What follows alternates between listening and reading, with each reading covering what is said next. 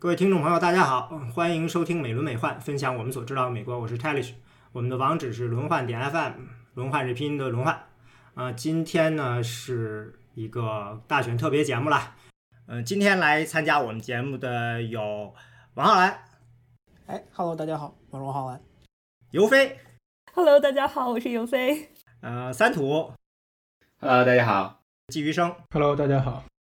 嗯，今天是十一月四号，美国东部时间的晚上。大选呢还没有出结果，我们现在呢就根据大选现在的情况呢，跟大家呢就等于是吐槽一下吧。嗯，今天我觉得很有意思，就是已经开始打官司了，是吧？呃，特朗普那边已经打了三个官司了。嗯，我们觉得，我觉得可以继续上一次的节目的话题，就是。那呃，这个官司会不会打到高院呢？因为已经有人来问我了，说现在这个官司会不会最后会不会打到高院，然后大选就由高院决定。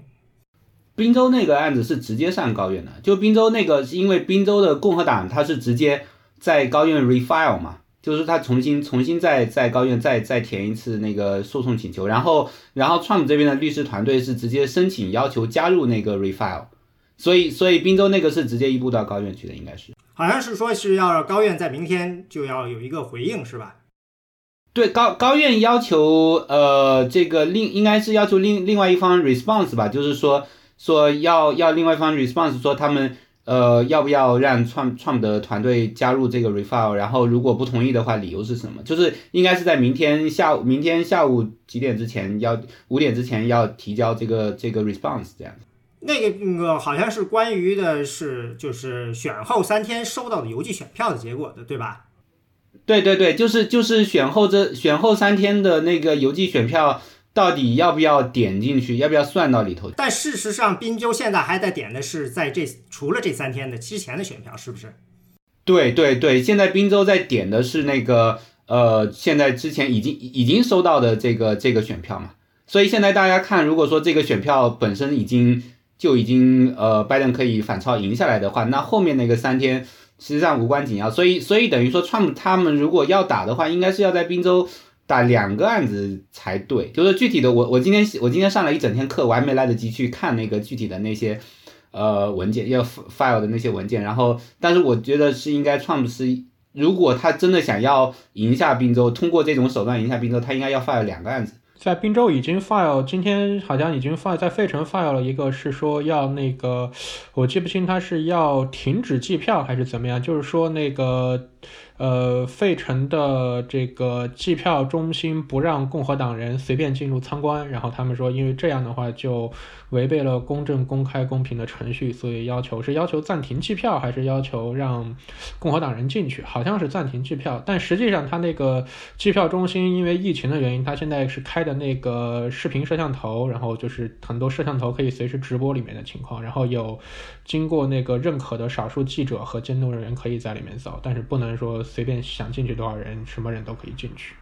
在密歇根那个诉讼应该是说这个，嗯，有一些有一些点票点没有让共和党人进去，是是在密歇根已经发起了这么一个诉讼吧？然后在 Georgia 发起的诉讼是说有三十有五十几张选票。呃，他们说有一个共和党的监票员发现有五十几张选票在在 deadline 过后被加到了选票堆里，但是那个点票站那边已经已经否否认了这个说法。不过他们也是以这个由头，在 Georgia 也发起了诉讼，要求停止计票。他们是说不让 Trump 团队派出的人进到点票站里，还是不让共和党？因为因为理论上说，检票员里面应该是有民主民主党和共和党的人都有才才对。所以他们好像是说，他们自己创团队派出人想要进去，但是本来按法律规定是他们是本来就不能进去的。然后他们现在想要耍赖说，因为你没有让我们自己团队的人进去，所以所以这个是不透明的或怎么样。但是就是我刚才又想到说，因为密歇根那个底特律不是今天下午还在点票的过程中，底呃那个很多川粉就已经开始去围攻底特律的点票站了嘛，就是呃试图要制造骚乱，就是。他们当然一方面可能是想，如果直接冲进去的话，有可能想要趁机毁掉一些选票。但是就算没有冲进去的话，也要制制造那个局面，就是让人家觉得说这个这个点票好像是很成问题，诸如此类的。然后同时配合一下那个法律诉讼的生死生死，看那个场面还蛮吓人的，就是一堆人围着玻璃门在里面拼命的砸呀砸呀。对，而且特别奇怪，他们当时还在喊 stop the count，但是如果如果当时停停止计票的话，这密歇根明明就是拜登领先的。当然一一这个现在点票的情况就是越点那个领先幅度越大嘛。但是就在就就在他们围攻的时候，如果停止计票，川普也赢不了呀。对，我觉得他们是得到了得到了 Trump 的那个邮件指示以后，就是说 Trump 不是嘛给他选民发了邮件说什么 fight for me 之类的，然后那些人就集结起来赶到点票站。但是他们集结起来的时候，可能川普还是领先，微弱领先的。但是等到赶到点票站的时候，拜登已经反超了。然后开始拍门的时候，其实上拜拜登已经反超了。对，所以他们可能还没有掌没有掌握清楚那个局面。但是，但是我觉得这个其实他他们这样做也并不是说他们真的就呃完全不不知道说密歇根可能已经被反超了或怎么样。他们实际上是给接下来那个宾州和。呃，佐治亚做一个模板嘛，就相当于说，现在假假如说宾州和佐治亚的那个什么亚特兰大或者和费城的川粉，如果也胆敢纠结起来去去这样闯的话，那有可能赶在那个呃拜登反超之前就把这个选票站攻攻占下来。但是但是可能在费城和亚特兰大的那个白人川粉们没有那么彪悍，所以现在好像没看到这个情况。就底特律的那个。那个八英里之外的那个那个八英里街另一边的白人也是蛮彪悍的嘛。我是看记者说，嗯，现场呢对于这些嗯可以来的呢是有限制，有人数限制。嗯，民主党那边其实也来了人，共和党这边也来了人，然后两边的人其实都达到了他那儿的就是人数限制的满额。然后呢，呃，现场票站的工作人员出来呢解释了一下，但是呢，据记者说呢。呃，Trump 这边的来的人呢，表示对解释不满意，于是呢就开始升级。至于具体的，我当时没有看这个视频，就没有太注意到底是发生了什么。这这，因为 Trump 之前那个一直在煽动的阴谋论，就是关于邮寄选票这一波的嘛，所以然后那个这个几个摇摆州的共和党议会，他们搞的小动作，就是就是要把这个邮寄选票放到最后来算，所以所以等于说，如果要出现这种呃谣言、阴谋论，然后暴力冲突的。局面也就是出现在点邮寄选票这这个这个这个阶段了。然后一开始为什么就是说他们暴力出现的这么晚，到到今天才出现，是因为那个可能就是因为先点那个现场票，先点现场票，川领先的幅度很大，所以很多川川粉就觉得说，哎，赢定了，所以就没有没有提早热身起来，对吧？就假如说假如说那个一开始那个现场票差距没有那么大，就或者是混着一些些邮寄选票来点的话，那到最后。邮寄选票早早早一点上来，早一点开始反超的话，估计川粉就会早一点赶往现场。我就我觉得是这样子的。当然，如果说一开始就允许像佛罗里达那样子，一开始直接邮寄选票先点好了，直接扔进去的话，那可能也就不会出现这个场面，因为可能一开始就是这个拜登在三个三个州遥遥领先，然后那个川川普一点点往上赶，或者是稳定领先，那那大家就觉得这个这个这个就没有悬念了，对吧？但是。就是共和党，就是他们州议会，就是故意要制造这种这种悬念、紧张和这种混乱的局面的。所以这个就是季于生老师上次提到的，就是嗯，看到不同的州点票的方式不一样，有的州是先开的邮寄选票，有的州是后开的。比如在呃亚利桑那显然就是说，嗯，是大量的邮寄选票是先开出来的，一下子呢就是看到一个拜登的领先，然后现在就说白了就是看特朗普在赶。嗯，跟剩下的像滨州啊，什么是反着的，这就有可能会提出来一个非常有意思现象，就是如果你要停止点票的话，那亚利桑那怎么办？内华达怎么办？可以一周一测嘛，本来就是联邦制国家嘛，这个就凡是领先的地方就 就继续统计，凡是创普落后的地方就这个，反反正创普领先的地方就就不不计票了，创普落后的地方就继续计票吧，这个。充分的、充分、充分落实一周一测联邦制的这个灵活性。对，只要高院大法官敢于就是敢于走做的更绝点，敢于把脸脸是那个更不要脸一点的话，他们总能想出各种各样的办法来解释说为什么这个州应该接着点票，那个州不应该接着点票的，对吧？就是这个这个律师嘛，律师要做的工作就是。就是就是玩弄字眼，玩弄玩弄玩弄这些这些这些修辞了，然后找出一些看起来这个这个叫什么 distinction without difference，然后然后我做这里做一个 distinction，那里做一个 distinction，这样子就把把每个州都都走没穿了。就但关键是看他们想不想这么做。但现在就是主要能做的就是围绕最大的争议点，就是围绕着说选举日之后到的这个东西行不行。选举日到了之后，这个就选举日之前到的这些票其实无所谓，就是现在统计完了，就是是是怎么样就是怎么样。之前担心就是说选举日之后到的这些票会引起，呃，这个如果他最后开出来会影响选举结果的话，会引起一些争议。但这个问题现在只会影响到宾州、北卡和内华达吧。然后内华达现在如果就停止就不再数后面的票的话，其实是就拜登就赢了。嗯，然后北卡这个大家应该已经没有再考虑他们了。嗯，所以最好就是如果一切要看宾州的话，至少希望不需要宾州后面三天的票。呃，对，理论上来说，内华达的票都是那个拉斯维加斯胜的邮寄选票嘛。那看上去来说，传统来说应该是比较偏民主党。今年不是传统呃，但是因为今年的话，也许他们民主党先把票提前投了嘛，所以你也不是很清楚这个优势会有多大。但是，呃，看上数字来说，应该对拜登有利嘛。但现在亚利桑那的话，情况不是很明确，就是呃，我们知道就 AP 跟福克斯很早就就非常果果果果果敢的这个 call 了嘛，但是就后来发现。有些就因为特朗普的团队对这个非常愤怒嘛，就特朗普本人还亲自给默多克打电话了，就是 要求他这个电视台，福克斯的新闻台这个撤回对亚利桑那的这个宣布嘛。那最后乌利克斯的新闻台最后拒绝了，那现在一直还还很坚持。那么我们就看看接下来的这个邮寄选票分成什么样。那么滨州的话，呃，可能是比较快就能算完吧，啊，不是不能快就能算完那，就是比较快就能看出来拜登可能要赢了吧，因为我们现在看。啊，还有那么百分之十左右的选票没算嘛，然后拜登落后是一百十十九万，那么一般来看，邮寄选票还剩三分之一的费城，那么这种选票大部分可能是八比一拜登，或者是呃七比一拜登这样的比例，就是百分之八十比百分之二十这样的，啊，包括还有像费城正成交的几个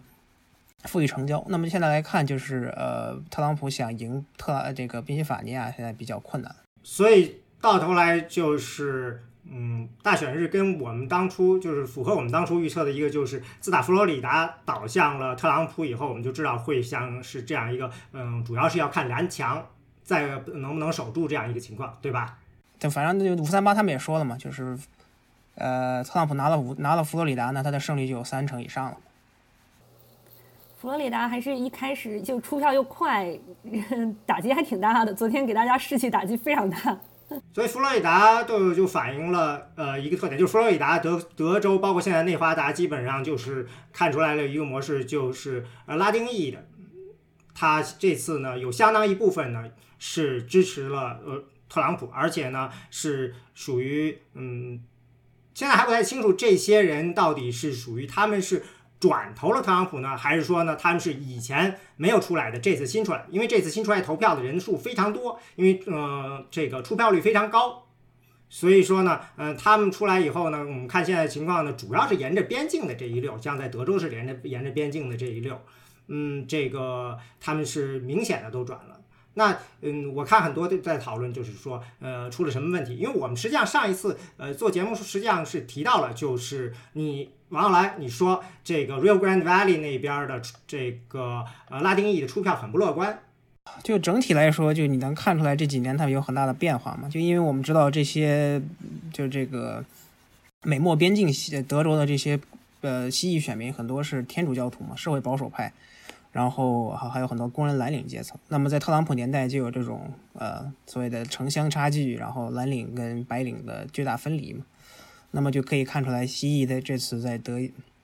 为我们看到拜登实际上的掉票数并没有比希拉里高多少，但是特朗普得到了很多，呃，新的这种西裔选民，就是大家之前从来没有预料过的。在佛州那个地方，就是在迈阿密地区，民主党的得票跟数量跟上次没有太大差别，然后川普是比上次多拿了十二万张票嘛，主要是来自于。应该是主要是来自于第一次投票的古巴很多古巴裔的移民，因为古巴裔其实，在上一次前上两次大选的时候，开始有一点慢慢移向民主党嘛，对吧？就是那个呃上一次其实佛州的古巴裔也是也是主要是投向希拉里的，然后这次新增的古巴裔选民，呃可能也包括上一次转向的一些古巴裔选民，但是但是民主党总的票数没有没有掉，对吧？就是呃是是是呃古巴裔整整个的倒向了川普，然后。根据几个在呃古巴裔朋友的说法，就是说，一个是一六年大选之后，川普就是因为川普特别热衷于跑到佛罗里达嘛，然后特别特别热衷于去在在古巴在古巴裔那边讲什么古巴呀怎么样怎么样怎么样，所以所以他他们的心态有点像中国的这种自由派川粉一样的，就是视川普为灯塔，或者是视视川普为搅乱那个既有国际秩序的一一一个力量，然后会让那个卡斯特罗难难堪一点，会让这个。这个这个马杜罗什么难堪一点，就诸如此类的，这是一点，就是就等于说过去四年，创有心无心的一直在古巴裔社区里面布局，他可能自己没有主动往这个方面想，但是实际上就是说古巴裔受到这个鼓舞，他们自内部的社区社区层面的那个呃川粉网络建建设的特别快，这个是民主党完全没有预料到，也没有去也没有去反抗的东西。然后川他们他们建设这个川粉社区以后，就有点像。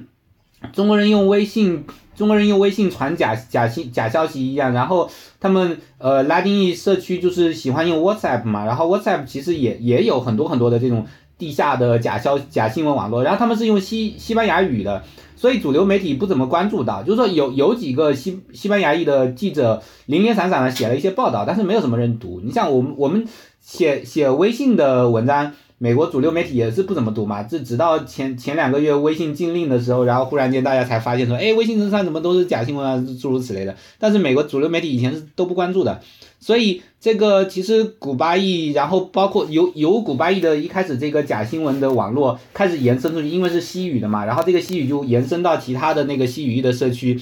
然后就这种 WhatsApp 的网络，那个其实慢铺的非常大，然后里面的假新闻。严重程度比那个英英语世界的假新闻，跟可能可能跟那个 QAnon 有一拼的，但是但是一直没有得到那个呃媒体和民主党的这个呃志愿团队或者对地地面团队的重视，所以所以等到开票出来以后，发现啊这个这些人都是坚信是坚信那个拜登是是共产主义恶魔啊或者诸如此类的，就是就是你都根本就没法跟他们说理去，那个所以所以其实其实。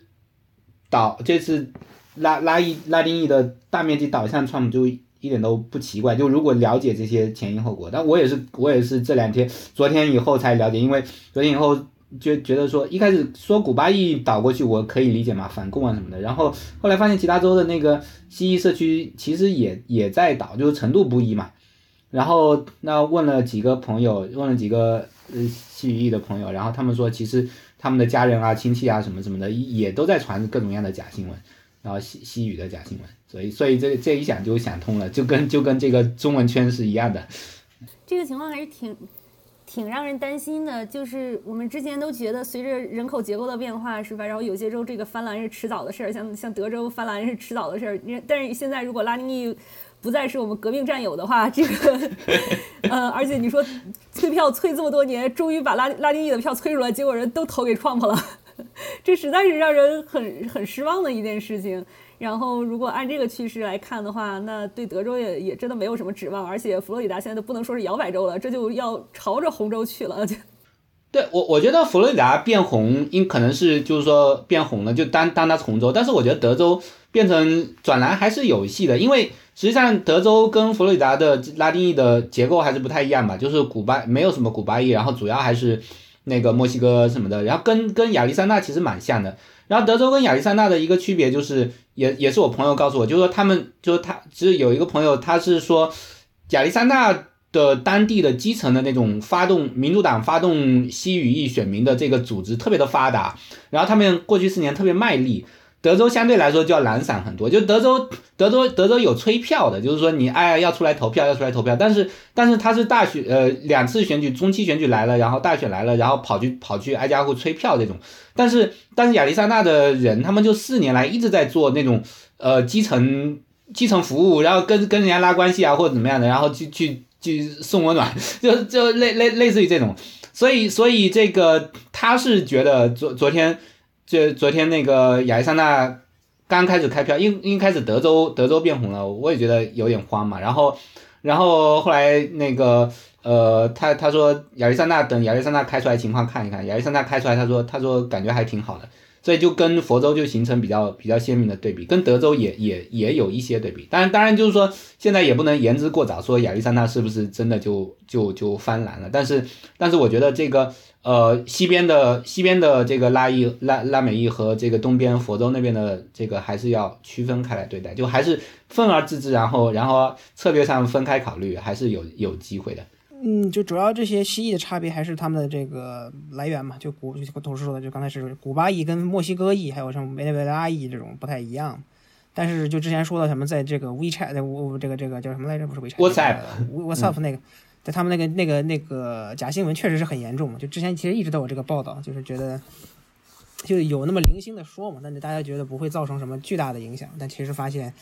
呃，还是有相当不错的催票效果的。那么也可以看到，社会主义这个标志的攻击在美国还是很有效果的，尤其是在佛罗里达。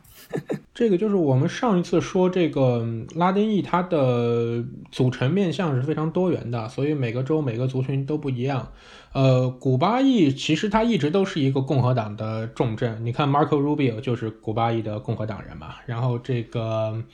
呃，佛罗里达原来在迈阿密那个地方，那个 Yana Rosletinen，她那个著名的那个女共和党人，也是也是古巴裔的。古巴裔就可以说从从猪湾事件之后吧，就可以说对肯尼迪为首的民主党留下了极深的不信任感。这个古巴裔这个亲共和党是源远流长的，但是整个佛罗里达，包括迈阿密带的，也不是光古巴，也不是光古巴裔这个。独撑天下的，所以这次倒过来还是有很多拉丁裔普遍的倒向这个共和党这边。我觉得另外一个因素就是说，当然现在我们没有出口民调，没有详细的社会调查，很难下什么定论。我觉得一个是之前我们刚刚才就大家提到，就是社会议题上拉美拉丁裔要比这个非洲裔美国人略微保守一点。其实非裔美国人在社会议题上也是比较保守的，但是对非裔美国人来说，种族问题是非常。重要的因素，所以这个往往遮盖了他们的社会议题的取向，而拉丁裔没有非洲非洲裔美国人这种历史的伤痕，所以他对歧视啊这种所谓的结构不平等呀、历史种族问题，他的感受没有那么深，他的这个移民的这个批次呀、浪潮呀也也不一样，所以他就像就像这个。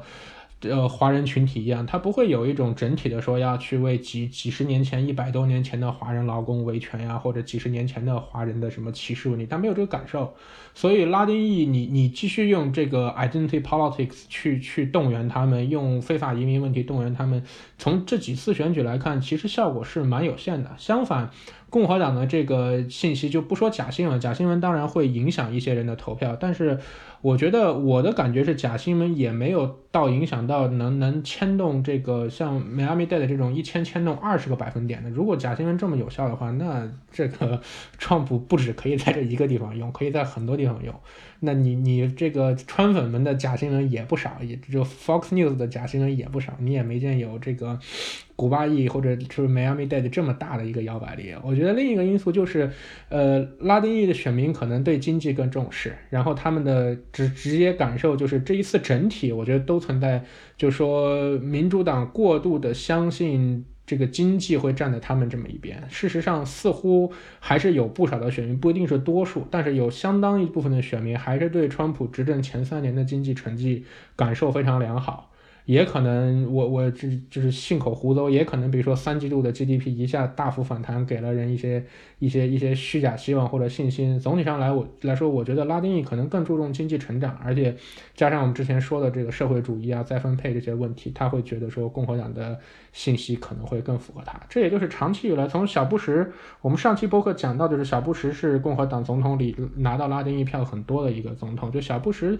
年代开始，他和卡尔罗夫就认为拉丁裔将会。是未来的共和党的支柱，因为他们信仰天主教，社会价值保守，又是家庭观，然后又喜欢兴奋这种个人向上的美国梦啊，这种这种暴富啊，什么反对再分配的这个这个左翼的这个独裁的历史，就会让拉丁裔成为一个共和党的天然选民。然后在奥巴马年间，就是认为说，因为共和党的反移民的政策。把这个。呃，拉丁裔推向了这民主党这边，但是川普上来之后，似乎是就说他这个反移民的信息已经推到一个极致了，就是好像对拉丁裔来说，就是最坏不过如此了，没有看到更坏的结果。尤其是合法移民，在他们看来，就对他们似乎没什么影响，所以感觉拉丁裔又开始慢慢的往这个民主、往共和党这边往回往回偏了。这可确实如大家所说，将来会是一个问题。嗯，对，就反正拉丁裔就就他其实跟就非裔还是差的很多的嘛，就他们的这种投票习惯完全不像就是非裔这种对民主党绝对忠诚，他们对民主党的忠诚是一种非常呃建立的，而且就民主党有的时候现在他们在讨论这个问题嘛，就是主要就是一一是因为今年疫情原因，就是可能拉丁裔受影响的比较严重，就因为呃也是这种工人阶级被被这个隔离或者这个居家令影响的比较大，也许这可能是一个。投票支持特朗普的这个因素嘛，还是经济议题。呃，也就是说，实际上疫情对选举的选情的影响，其实并不是可能大家想象的那样的，对特朗普说是全面负面的，甚至可能有好的一面，或者说根本就没有任何影响。我觉得这个回到一个，就是这个拉丁裔投票，其实有一个有趣的问题，就是之前其实去今年年初的时候，我看到美国就有一些媒体就在讨论这个问题，就是说高投票率到底是对共和党有利还是对民主党有利？之前大家都认为说投票率越高对民主党有利，越是这个第一次出来投票的人，平常工这个低收入、工作忙不会投票的人，他们如果来出来投票，可能都是会投民主党的。所以所有 voter suppression 啊这种行为都是共和党在搞。但是就包括 Battle 很著名，他在德克萨斯不是反复就讲说，德州是投票率最低的州，因为我们限制投票最严，有大量的拉丁裔不出来投票，所以我们重点就要让拉丁裔投票。然后这一次拉丁裔全出来投票，然后基本上都投给共和党。就感觉上，我觉得未来共和党可能要去思考，他要不要因州制宜去设置不同的政策。在有些州，共和党如果把 voter suppression 做得太厉害，去去封杀这些选票的话，未必对他在白人 suburban 继续向民主党转的情况下，他再去刻意压制有以拉丁裔为主的少数族裔和低收入群体本来会投他的这个人不要去投票的话，未必对他会好。他可能会，我觉得他未来要进入一个更精细化的如何如何控制这个。选民投票，或者说有些州鼓励投票，有些州遏制人投票的这个计策。嗯，我觉得这次选举最大的一个一个这个，除了这个我们可能会谈到的民调的问题以外，可能就是打破了这个所谓的高投票率对民主党有利的神话嘛。就基本上，我可能大家可以，就我之前我之前我之前也表示表表示过怀疑嘛，投票率真正真正真正高的话，好有利于谁？所以现在来看的话，啊，这么高的投票率，大概是不是最后可能是一亿六千万的投票呃总票数？那么看来特朗普也没有吃多大亏嘛。对，但是民主党也没有也没有亏了。实在就是说，相比起来，你你高投票率就要把特朗普那边的人都给催出来了。但是拜登这次这边的人也也也也同样的催出来。当然，我觉得就像何适刚才说的，呃，共党可能以后采取因地制宜的策略，就是哪个州要打压选民，哪个州不打压选民。可能这一个一大策略是考虑到那个蜥蜴里面哪呃白白白蜥蜴更多还是不白的蜥蜴更多，对吧？我就是现在看那个美国人口普查局把这个不把这个蜥蜴列为一个种族，而把它列列为一个 ethnicity，列为一个族群是还是有道理的，因为对吧？那个人口普查表上分为两个问题，一个是问 race，一个问 ethnicity，因为明显那个呃就当然现在具体要看出口的就更更精细的调查，但是直觉上。White Hispanic 和那个 Non-White Hispanic，他们实际上会在身份认同，然后党派认同上会有蛮大的差异的。就照这样子走下去的话，然后那个民主党天天喊说我们要身份多元，我们要呃那个照顾那个少数族裔啊什么的，听在 White Hispanic 那边可能就很不是滋味儿，因为他们自己认为自己是白人。对吧？然后那个像 Black Lives Matter 这种运动，对他们来说就没有什么没有什么共情。但实际上肤色更更深一点的那些蜥蜴，他们对对这个 Black Lives Matter 是很有共情的。就是就是那个你可能可以感觉到两类不同的蜥蜴社群，他们他们今后在这些社会议题上、文化议题上，就可那个肤色更深的蜥蜴，可能在文化上也会也也相对会保守一点，但是他们可能会更接近于。呃，美国非裔这种这种，尽管在文化上保守，但是我因为种族议题、社会议题，我还是要我还是要支持民主党这样。所以，所以以后以后可能两党就是再把这个蜥蜴这个板板块再再再大致这样子划下去，按白人算和不按白人算，整一个蜥蜴细分法案。对细分法。这这个投票率，这个我觉得就说。嗯，怎么讲？就是可，我觉得高投票率对民主党有利是成立的，但这次投票率就不只是高投票率，就是超高投票率了。就是两边都倾巢而出，因为现在我还没有看到详细的数据，因为我们现在才开了之前开票开了二十四个小时不到。呃，还没有全面数据，我就这这今天大家提到的一些地方，或者我看到的一些，我的印象是感觉民主党的票似乎没有很，就是比一六年多很多。我依稀记得，就是比如说迈阿密的民主党票没有比希拉里多很多，然后费城呀、底特律啊、密尔沃基啊这几个上次大家都认为说是民主党基本盘没出动，民主党很多人。呃，这个都没动起来的这个说法，似乎似乎不是太成立。从从，但是没有现在没有全面的数据，我很很难很难准确的讲。但是。目至少我看到的一个直观的感受，似乎是并不存在说这一次上一次选举民主党没尽全力，这一次选举民主党的基本盘在大城市一下倾巢而出把它盖过去了。它这个变化似乎是更广泛的，每个这种小的地方变个一点零点一，变个两个点三个点，这个地方变一个点两个点，这样互相交错变成的这样一个局面。昨晚不是有一个图，就是那个红箭头和蓝箭头来表示每个郡的这个变化。你看那个地图上其实是非常。错乱的，就是非常蓝红交杂，没有说以前这样一个整体的趋势，说都往蓝偏，都往红偏。所以这样看来，我觉得就跟呃前两次选举，就是一就是一八年感觉是一个高一八年是一个高投票的一中期选举，一八年就是民主党倾巢而出了，共和党没有倾巢而出，所以民主党基本上横扫。而且没有川普在这个选票上带动，可能有一些核心川粉或者一些川川粉的选民就没有投票。而对民众来说，不管川普在不在选票上，我都是要来反川普的。那今年川普的加强动员就把川粉全面催出来了，所以这个民主党的表现其实和一八年可能是差不多的，但他没有意料预料到的是，一八年比一八年出来了大批的川粉，就是川普在很在当然不说所有吧，但是在相当一部分的农村选区其实是比一六年的得票还要多，表现还要好的。当然也有很多农村选区它的表现下滑了两三个百分点，但是也存在至少我觉得三分之一的地区它的表现比一六年还好。啊，他在威斯康星就是那几个呃，就包括威斯康星第三国会选区嘛，他表现都相对有那么百分之一、百分之二的提升。但是他在呃 W W 的那个就是这个米尔沃基城郊，尤其是其中哪个那叫啥来着，欧肯沙还是啥，就表现跌了百分之八嘛。就这可能是他最后在威斯康星输两万票的重要关键。当然还有那个麦迪逊多出了好像两三四万票的样子。嗯，但是像米尔沃基是总票数没有变，只是稍微的像。啊，拜登那边转了那么，比如说四五个点，就是这样的。但你如果最后领了两万票，那还是很关键的嘛。然后底特律的话，投票率应该是比去上去年要高嘛，呃，四年前要高一点。费城现在看不到，呃，可能跟四年前差不多水平，也许可能还再高一点。因为四年前实际上费城的出票率就已经很高了。所以你不能够说是希拉里没有拉票的能力，那就是他最多就是说也只是影响了很少的一部分选民。啊，他只能说希拉里在很多地方还是很毒药的嘛，就包包括在这个，就他只能说是他在，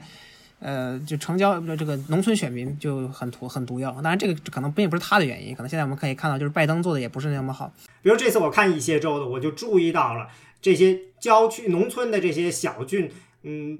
大部分的还是更往。比一六年比就更往共和党转了一些，而这个呃大郡呢就更往拜登这边往民主党这边转一下。只不过就是说，比如说还是回出来说德州，我看呃德州那些像三大城，嗯，应该现在是四大城了吧的这个城郊地区，像达拉斯啊、休斯顿啊、什么呃奥斯汀啊这样的，他们如果说是比一八年增加了一。那你去看这个南边这些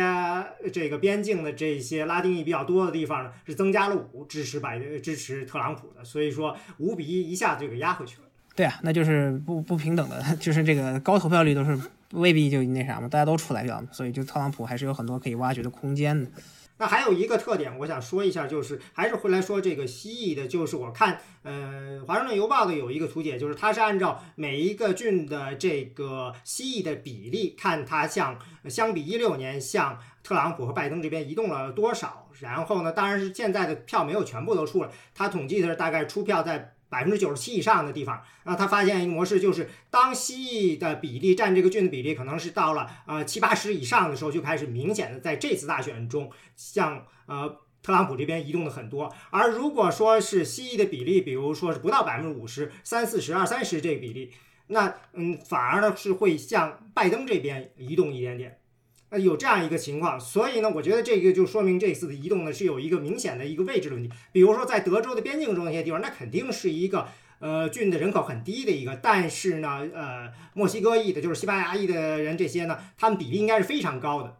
可以说这就是一个他们一个近乎于全部是蜥蜴的一个封闭的一个又是人口稀少的区，而那些如果说只是百分之三十四十的这个蜥蜴的，那有可能就是比如说像凤凰城这边，那他们是在大城市里头，那这个城特征和他们接触的人以及这个民主党可以接触的方式全都不一样。对，反正就是非常奇怪，因为拜登的主要优势还是存在于白人嘛。我们可以看到他在乔治亚可能拿到了百分之二十九、百分之三十的白人票，这是一九九六年以来民主党最高了。呃，对吧？你包括像这戈尔跟克里都没有这么高，那更不用提奥巴马了。呃，那么现在来看，他离离乔治亚其实还挺接近的嘛，就非常非常接近，但是可能有有几率赢，但也可能就输个几千票。那么这对于民主党来说，这也还是一个相当不错的，即使是输了就乔治亚几千票嘛，如果他们最后赢了选举，还是一个相当不错的迹象。就是如果，你如果在乔治亚这种地方再投入投入。还是相当有希望，但是是一个很复杂的趋势。就是我在上一期播客中，就是大概讲一下我的看法，就是我觉得说整体从之前的报道来说，好像是这个拉拉美裔和这个非洲裔会小幅的转向。这个特朗普，然后拜登会在白人多吃一点，然后因为白人比这个少数族裔人多，所以拜登应该整体会有比较大的跃进。但是这个趋势现在看来是成立的，但是幅度是不一样的，似乎是拜登吃到的白人的票并不多，没有想象中的多，很小的成长。然后，因为比如说所谓的这个 suburban 的现象，我们现在看到就是所有这个民主党在众议院 target 的这个 suburban 的 district 的民主党全部输掉了，没有一个他想拿回来的，除过那个 GA seven 之外，这个这个是最他最稳的一席，其他比如德州啊这些，呃密苏里啊、印第安纳呀。这些他想 target 的这种成交的白人选民，其实最后都没有翻过来，可能就是成长了两个点、三个点，但是都不足以让他翻过来，而反而是这个少数族裔的这个转向似乎要幅度大。我看今天一个出口民调，但是现在出口民调都不准，就是说川普拿到了非非洲裔选民的百分之十二，上一届是百分之八，就是还增加了百分之四。然后你可以看到南部的一些州，像我今天印象很深刻那个密西西比的那个 SP。是一个黑人候选人嘛？他选参议员，他比拜登在密西西比还要高三个点，好像还是两三两三个点。这个就是一般都是我们觉得白人白人在这个南南部州会比黑人要多拿一点，因为有些 race factor 或者 moderation factor。你这个黑人包括这个南卡的这个 Jamie Harrison，当然表现不是很好，但他也比拜登多一点点，就是会存在说黑人候选人拿的比白人还多。我觉得。这个里面至少有一种假设是，有些黑人可能投给了自己族裔的候选人，但是在在总统选举的时候可能跑掉一点，给有那么百分之一、百分之二跑掉一点给特朗普。那这个在在大一些大南部这些州当然没什么影响，但是在比如像北卡这种，最后北卡可能只差一个点，那这个时候你有一些黑黑人选民倒向特朗普的话，可能就会是比较比较大的一个警讯，因为白人倒向白人倒向。拜登，你可以说是一个暂时的现象，比如有可能是因为为了惩罚特朗普，而不是彻底倒向民主党。如果共和党哪一天变了形象，特朗普不在了，说不定白人就又回去了。但是黑人和这个拉丁裔都能倒向特，在特朗普这样的话都还倒向特朗普的话，你指望说日后他们再再回到这个民主党的怀抱，似乎要更困难一点。所以我觉得这个趋势。是一个蛮蛮蛮复杂的一个趋势，就是不会像民主党想象的人口结构的变迁会一定让他们大赢，即使会大赢，也可能会出现一个暂时的低谷，就是这些票的增长的幅度的比例不对，地方不对，导致他会先输很多州，然后到一定程度他可能才会慢慢赢下来，就有可能你会先输掉佛罗里达这些地方。我觉得你说的刚才说的这个挺有意思的，就是就是包括在那个呃叫什么？S B F C，我密西西比那个那个人，就是就是那个呃黑人黑人选民导向 Trump 这个事情，它到底是一个趋势，还是说本身也是针对 Biden 的一个惩罚？就是因为因为实际上那个 Biden 就是在黑人社群里面，包括年轻年轻社群里面有普遍有对那个 Biden 的一种不满嘛，因为。现在大家都在讲那个，呃，就是改革刑事体系啊。然后拜拜登九十年代的时候是一手参与了那个刑当年的刑事改革，然后严刑峻法的那那那一波那波改革的。然后这个也成为川普他们在打拜登的时候，针对针对呃黑人群体在在打拜登的时候一个一个一一直在讲的点嘛，因为川普就说一直说那个我上台之后我签署了这个刑事改革法案，虽然说这个可能是奥巴马年间就已经谈下来的，然后就是那个那个川普上台以后签掉了。呃，奥巴马的时候已经签了这个法了，但 Trump 那边又把这个法呢稍微的做了些增补，就是向前追溯。对对，然后然后但是但是他打出这一点的话，对那个不太关注前因后果的选民来说，应该是有一定效果的。就是当然这个具体要看后来有有没有人专门去研究这一点了，就是到底是什么因素导致黑人选民出现了这种转向。但是我自己觉得说，假如说这个是针对。拜登和川普这就是在在这个问题上面的，就刑事改革问题上，然后然后就是觉得说，哎呀，川川普一直在说拜登做了几十年什么都没做，反而那个增加了，反而反而搞了，把你们好多人送进监狱什么什么。现在我我我一上台我就做了这些，然后这个是这个是导致他们比如说在这个密西西比这些地方投票的时候分票的原因吗？就是我还是投给那个。我自己的黑人候选呃那个国会候选人，但是我就不不投给你拜登，就是如果是这样的话，那他也他就不是一个长期趋势，但是如果是因为别的原因的话，他可能就会构成一个长期的趋势，那对民主党就是一个呃一个一个问题。呃，就我这个这个好像就之前有有讨论过，跟黑人男性有关系嘛？我觉得就黑人倒票肯定最多还是黑人男性倒票多，拉丁裔也是拉丁裔男性倒票多，对，都是男性嘛，因为我们知道就性别差现在在美国越来越大嘛。那么这就是一个很重要的因素，那是否会再继续继续来继续嘛？就不像这个，如果共和党的候选人不再是这种，呃，阿尔法男人，对吧？那么还还会这么强势的导向共和党吗？这也是个，这都当然这都是我们知道每每一次选举之后讨论的趋势都不一样嘛。那么现在还是可以看到了，就是一个另一个重要的原因就是什么？这个所谓的成交选民可能真的只是讨厌特朗普，因为你可以看到就是呃有不少好几个民主党这个，当然很多这帮这众议院这基本上都没赢嘛，然后还输了好几个。呃，那么很多可能就是因为这些选民还是选择支持共和党的众议员，但是因为不像一八年中期选举就只能投众议员嘛，这次可以直接投票惩罚特朗普，那么就会出现这样的现象。所以说，这个所谓的成交联盟保卫什么美国这个特 朗民主党未来的这个美国的多数是很不现实的。呃，当然我也之前也一直说过，就是这个所谓的多元化能够拯救，就能够在建立一个长远的美国，所谓民主党的这种多数实际上是不靠谱的嘛。呃，就所谓因为因为选民永远是在变化的，然后这一次这大选趋势我们也看出新的趋势来了。那么同样来说，现在就是可以看出来美国现在的两党两极各两极分化的局势真的是严重到一种什么境界，对吧？啊，二二十三万人因为新冠死亡，那经济在往经济第三季度还不错，但是整体来说还是远不如去年的时候。那么特朗普还能拿到比去比上一届高高了得有十一千多万的选票，那么就说明了。啊，这个国家的分裂基本上在短期是无法愈合的。那现在很跟美国那种可能内战前，然后十九世纪初是差不多的，就是选举永远是特别激进的那种状态。就是因为我刚看到他们发的这个去年十月份的那个民调嘛，去年学如果按照去年十月份的民调的话，呃，基本上拜登在今天看到的这几个州都是领先一个点、两个点，或者是落后一个点、两个点这样的趋势，跟今天的大选结果非常接近。就是如果拿那个民调做比较，我的感觉就是疫情。没有产生什么影响，支持呃特朗普的人不觉得疫情，呃就是说经济的问题是特朗普造成的，说是疫情疫情特朗普无法控制，换别人也做不好，他们肯定是这样一个感觉，或者说我不在乎这个疫情，或者这个疫情不是特朗普的错误，所以呢，嗯，我觉得肯定特朗普之前的经济上问题。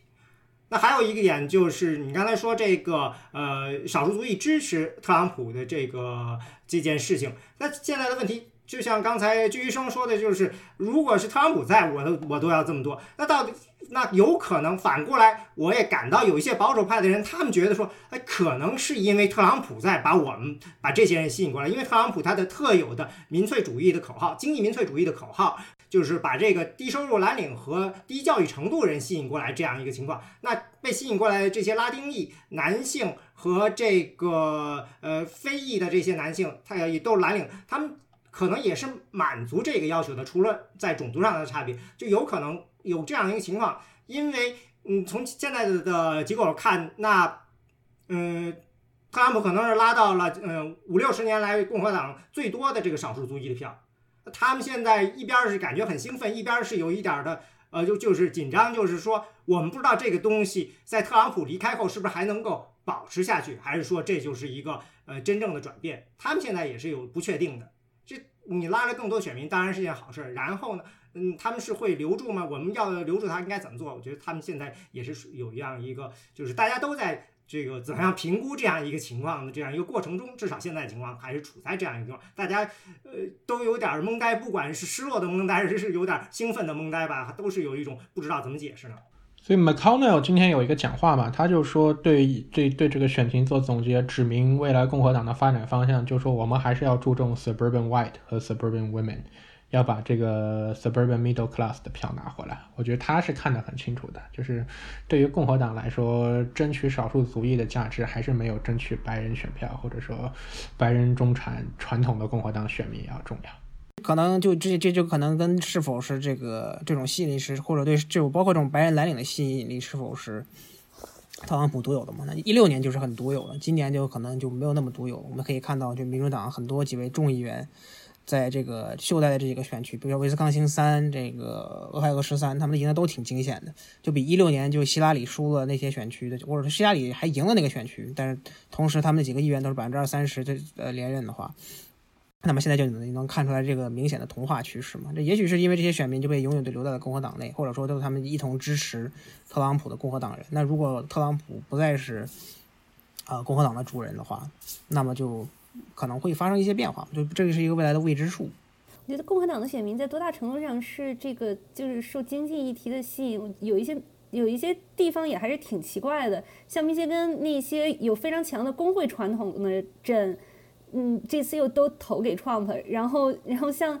嗯，佛罗里达，我们看到虽然说这次 Trump 赢了那么多，但同时他们又通过了这个十十五美元的最低工资，然后加州一个这么左的地方呢，他们同时又通过不了这个让让让 Uber 和 Lyft 把司机当做正式员工的这个这个法案。我我觉得这这些在经济议题上和他们的这个整个投票趋势上，还是能看出一些一些差别来的。就他们认为的大政府到底是什么？他们认为的经济保守政策到底是什么呀？为什么一个工会传统这么强的一个那那个像 Detroit 周边的 county，呃，一方面又是 heavily unionized，一方面他们又去投共和党，他们到底是想做什么？对，我觉得这个问题可能就要去看各个地方各个社群他们平时消费的都是什么样的媒体，然后消费什么样的信息，比如说。比如说，你说假假设说某些工会工会重镇小镇那个都投了 Trump，那也许是工会里面某个人迷上了 QAnon，然后给大家都推进了 QAnon，然后所以一下子大家都变成了这个这个呃嗯 Trump 的 Trump 的克隆了，然后这就对吧？所以所以跟跟呃我我不知道，我觉得接下去可能就有很多要研究的工作需要需要学界去做，就调查说到底，因为我觉得这个现在是因为信息。信息不再是这个，在一个公开的公共平台上在流通嘛，然后就越来越分割成小的板块，然后那个可能不同的地方社群在消费不同的不同的信息的话，就就这个这个呃造成的这种影响就越来越难以就从全国层面去捕捉。比如加州那边，当然加州一向他们的那个 liberal 是那种身份身文化文化蓝了，但在在经济意义上，加州长期以来就有那种。这就是叫做 not in my backyard 的那种传统嘛，对吧？那个加州的那种那种 zoning 啊，然后房产房产税啊，然后就诸如此类的都非常非常的，其实其实就是蛮蛮共和党的那种，或也不是蛮共和党，就蛮 gentrified 的。然后就所以所以呃，然后这个反反就是那个延续那个呃 affirmative action ban 之类的，就加州的华人就实际上是在这个问题上特别特别活跃嘛，然后一直在传。各种各样的假信息，然后可能在积极的把这种假信息推销给自己身边认识的那些非非华人，所以所以就这个肯定会有一些影响，影响多大也不好说，到到后来也需要大家去研究。但是但是我觉得就是说这些不同的信息的分发渠道，然后接受接受的信息的那个质量和性质啊什么什么的，会很让这个地方上的这种政治就。板块不再不再像以前我们想象的那种全国就是能能够有一个大致的光谱，把把大家把不同的地方都一个一个放到那个光谱上，现在现在可能就很难这样做了。工会其实每个地方都不一样，中西部工会这些年一直都是支持 Trump 的，这个是很明显的现象。就是说，Trump 作为一个 populist 的印象，就是说我们的制造业机会都被民主党这些 globalist 抢走了嘛，所以我支持 Trump 就是把工作拿回来。它是一个 pro union message，就是共和党一个长期以来很奇怪的一个婚姻，就是这个注重减税的这个财阀和注重底层 populism 的联合，这也是全世界所有选举制度里。右翼政党生存的办法，因为你如果纯粹是靠一个。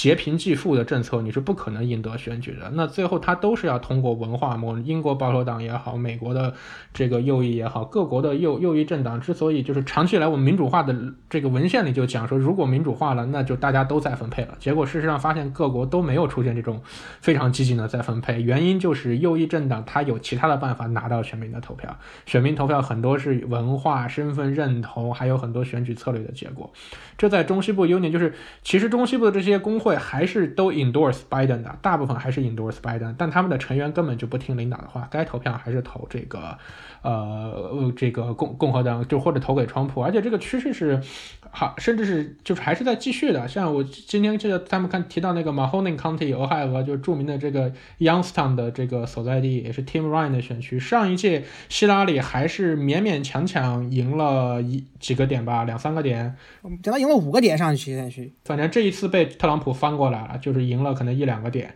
这种变化就是我们可能就某种程度上是一个 realignment，就是会可能会越来越看到中西部和南部一就南部一样，很多 ancestral 的这种祖祖辈辈都投给民民主党的州会慢慢的觉醒，然后会调整这个身份，他们的政党注册会从民主党改成共和党，他们投给共和党也会慢慢成为一个。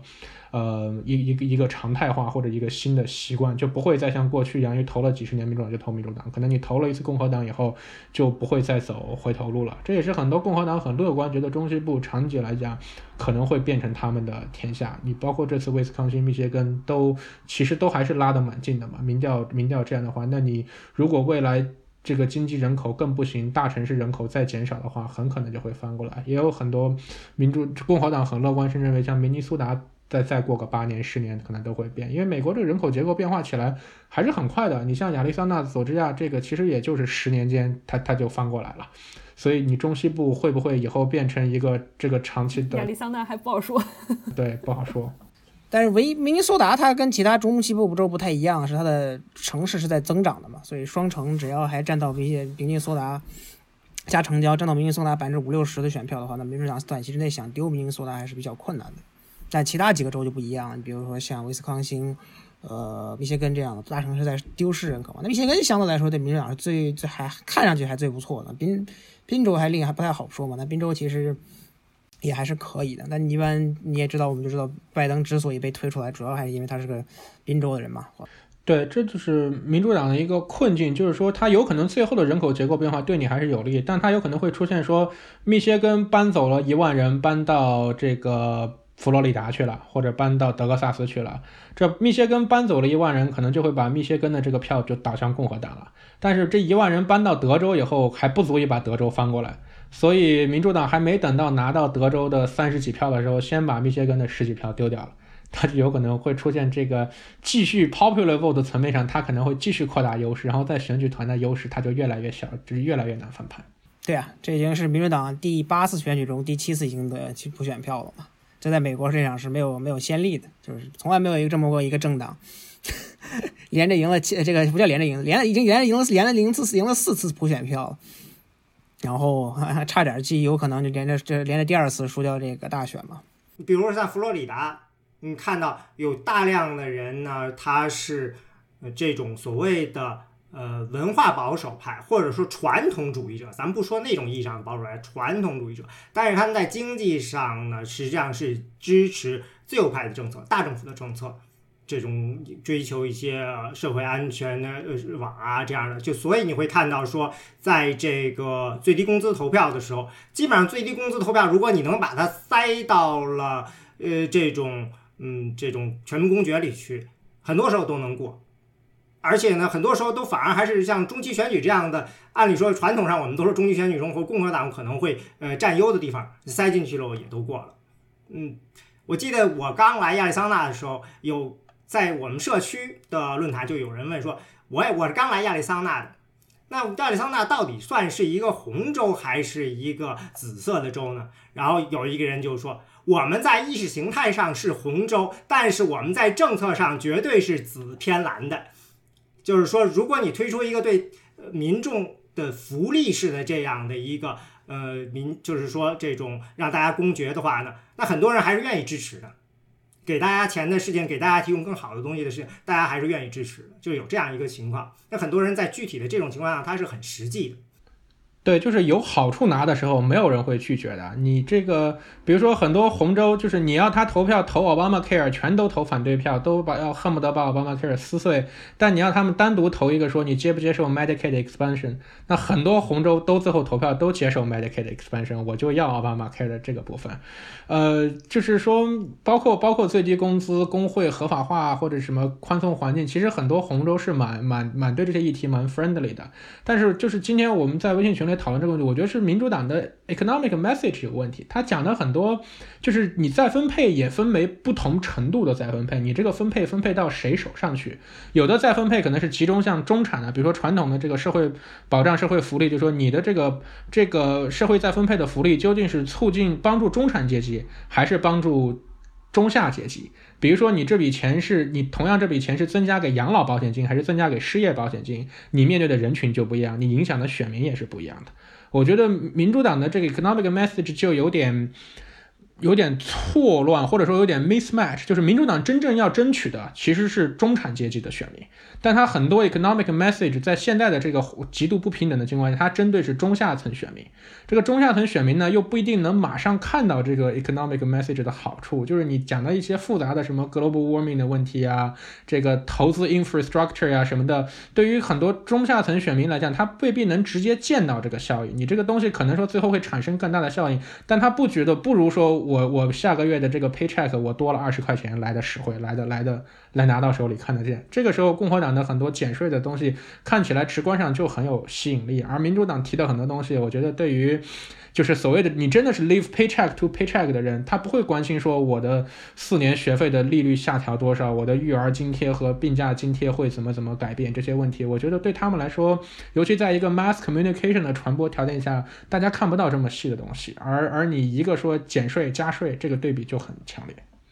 呃，有一个研究，他在比较的是这个金主对于两党政策影响，其中提到民主党的时候，就注意到说，民主党给民主党出钱这些大金主，他们特别关注的是这种嗯，在联邦层面上的社会议题啊这样的，或者说是环保啊这样的这种呃需要联邦做动作的，而不太关心这种呃地方的经济议题或者是地方层面上的一些具体的社会议题。啊这是一个问题，还有一个问题就是，呃，提到就是刚才呃，鞠医生说的事情，我为什么刚嗯我们在群里的时候提到了呢？就是因为当时转了一个 David Shaw，他总结二零一六年大选的那么样一个。那 David Shaw 他是奥巴马的和这个希拉里团队的数据工程师，到这个奥巴马团队希拉里团队的时候，他应该是首席工程师。那前一段时间离职了嘛？那他就提到说这个民调的问题的时候，他觉得呢是这个希拉里的团队呢。过于依赖呃民调来指导自己的政策了。那怎么叫过于依赖呢？就是你需要打电话做大量的民调 focus group 去跟这些自己的选民去谈，然后看他们真正关注哪些议题。他说，实际上真正有精气神儿跟你聊我们想要什么的，聊到细节的人，通常呢都是属于呃这个呃受教育程度比较高的，有时间的，他们。聊的结果呢，就是说他们会让民主党呢认为说啊，环保特别重要，嗯，这些很多重要的社会议题，那那非常非常重要。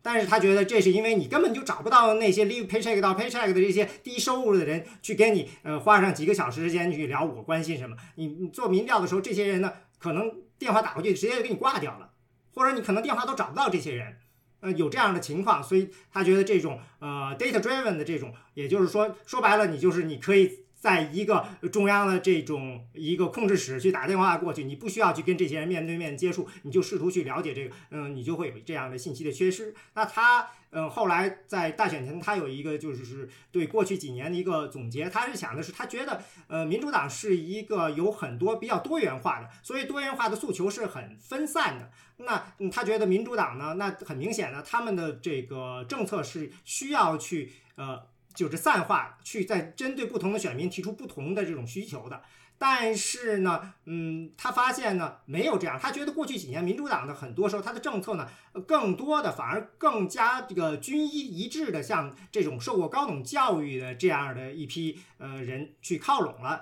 那他觉得二零一六年的时候已经很明显了，就是特朗普吸走了一些这种呃底层的蓝领的人。那民主党呢要抓回这些人来，他需要把自己的这个讯息呢向这些人，在至少在经济意义上向这些人靠拢，等于是呃不就是说放弃嗯。去追求一个比较一致的、自洽的一个体系，而把这个政策呢，呃，给细分，那比较实际的去追求不同的人群。但是他没有看到这样一个情况，他觉得这个呃，民主党的政策呢，更多的呢，嗯，是一个呃，追求的是一个高等受过高等教育的这批人群的中产阶级这群人群。比如说，我觉得我们可能不会特别有多很多感受，因为我们自己通常都是受过高等教育的人，我们可能对他们谈提供的这议题呢，觉得呃挺好的。但是呢，有可能就是这里有很多议题，对于那些真的是特别底层人呢，啊，他们根本就没时间关注，或者说呢，嗯，这个东西是一个奢侈品，就像环保什么的，可能对他们来说是个奢侈品。我我一直有点困惑，就是民主党这么主打环保问题，他就是真的是能够就对这个这个这个环保议题对他们来说吸引到的到底是哪一部分人？就是我觉得环保问题虽然是一个锦上添花的事情，但它应该不会成为很多人的 single issue 吧，或者说最重要的 issue 吧。Not for college educated white。真的吗？真的？对，年轻都市选民 AOC 啊，年轻都市选民，你看这个 Ed Markey 怎么在麻省这个初选中反败为胜，击败肯尼迪的？这很大一程一一度一一部分程度就是靠他在参参议院支持这个 Green New Deal 啊。他把自己 brand 成 Green New Deal 的这个 original sponsor，这个左翼先锋之柱，一下把他一个几十年参议院的这个几几十年国会的这个 established 形象就变成了一个左翼的 insurgent。这个就意义意义，就是我觉得就是像他老师讲的，就是说民主党太多元了，所以民主党党性没有共和党强。民主党稍微一不满意，就有人不出来投票。民主党人整天担心就是有人不出来投票。共和党川普都这样了，你看，当然现在没有准确的民调来显示。但是我看共和党叛逃或者不投票的人比例应该不大，大家该投、该表现党性的还还是坚强。民主党，当然希拉里这个东西我们不知道，希拉里和拜登相比到底是不是存在一个 base 不出来投票，但是整体上给人感觉是民主党比较经常担心某一某一个 policy priority 的族群觉得 you have nothing for me 就傲娇出来不投票或者就投给第三党。除了就是刚才。季老师和这个这个泰瑞老师说的，就民主党这个联盟比较多元外，还有刚才泰瑞老师提到，其实是一个内在的一个问题，就是说，因为民主党现在是想有很多想要解决很多政策问题，就是说。就是说，我们作作为高知，我们也觉得说，现在这个世界出了很多很多问题，从环保 到到这个经济，然后到医保，到到小到社区的那个那个那个用地规划啊等等的，从大到小，有一堆问题等着美国，就美国面临的一堆问题都需要去解决。然后，然后，所以你问题一多就提你。就是要要这这些问题都需要解决，那你就需要分一个轻重主次，然后在全国层面，尤其在你作为一个全国候选人，作为一个总统候选人，你必须要提出一一套方案，然后这个方案里面肯定都会出，就你提出的很多东西肯定是呃很普通选民不关心的，或者是不满意的，或者等等，但是但是你如果放弃掉哪一个呢？好像你这个呃又会有另外一些选民不满意，觉得你的这个政策。政策方案不够完备嘛，对吧？比如说沃伦在初选的时候，医保一开始不给方案，然后就被被攻击了，怎么样？但是这个对于共和党来说，它要简单很多，因为共和党它一个是说它的选民呃比较身份比较单一，但是选民身份比较单一是因为它掌握的制度上的优势嘛，它有选举人团，然后有参议院的这些优势，然后使得它可以通过比较少的选票就可以把握住它的这个这个政治上的优势，这个把握住权力。所以，所以对共和党来说，而且共和党它作为一个保守党，它不需要去解决问题，就是说，就是说，他甚至他他现在很多选民，共和党选民和政客都是认为，呃气候问题都不是一个真正的问题，都是假问题，所以对他们来说很多问题都是假问题，假问题就不需要去解决，你不需要解决就不需要提出方案，选民也不需要你提出方案，那你你这个这个给出的那个政策愿景就可以非常的单一，非常的自洽，你只要是。给减税减税减税，或者是只要是小政府小政府，就就反正你可以，或者是这个反堕胎反堕胎，就你就把这把这套经你这念念念上几十遍，然后选民就跟着念啊念啊念就就可以了。然后你就对对共和党来说，重要的是重要的是把握把持这个权利，但是对民主党来说，现在民主党是一个在政策上更有野心的党，就是说更更想要去解决问题的党。然后这个你就就就不仅仅是说我现在。找到一套那个那个糊弄混过去，能够骗到更多选民的这个这个候选人和政策方案，其实没有方案的一套一套党纲出来，然后我上去了以后浑浑噩噩过上四年或者八年，对对民主党来说，他他不能不甘愿于这种情况，那你这时候就要就要面临说，我怎么把我的这个政策方案讲得更。呃，更具体，然后覆盖的面更多，然后同时又不触犯到那些我必须要拉拢的那些选民，这个是一个，这是一个内在内部存在一个张力的这个问题，就是一个一个一个两难的一个处境。所以民主党现在面临的是这么一个挑战，对共产党来说，他不需要必须要面临这样的挑战。我觉得对，这这也是一个，就是民主党它就是天然的比共和党就是这个这个障碍多很多，因为。如果共和党继续走 Trump 这种候选人的路线的话，他是可以讲的十句话有八句话都是谎话的。但是在民主党里，你不可能推出这样一个候选人呀。如果你的对手是一个就是张嘴都就就说谎话，然后根本就不在乎事实的人的话，你怎么能跟他打呢？而且如果这样的候选人又可以吸引到足够的支持者的话，那这其实是说明你你跟支持者之间有有一个落差。那要么你就往下去走。你你要么你也就舍弃掉你的底线去走到这这些人的水平，要么你得把他们的水平拉上来。这个你要把他水平拉上来的话，你可能就要靠教育。但是如果要靠教育的话，那民民主党首先他就就得需要拿到足够的权利，他才能够去增强教育投入，或者说像像像波尔你说的那样去提供免费的大学教育。但是显然这一点你现在又又做不到。那那就在这样一个 gap 的有有这么一个很明显的差距的时候，你怎么能够去吸引到这样一部分？他可能在这个教育水平也好，或者说在分辨假信息的 能力上面有明显的缺失，然后同时可能还是那个观念上面，这个种族主义、厌女或者 各方面这个都都都还跟你的观念差别蛮大的这么一群人，你到底他们他们一直是存在的，并且在这个国家目前来看是有一半这样的人。或者说，在这一半知识创的人里，有很大一部分这样的人的，那你怎么能够去支？怎么能够去争取他们，并且有一用一种 decent 方法去去争取他们？我觉得这个问题实在是太困难了。这个我觉得应该是从基层开始做起。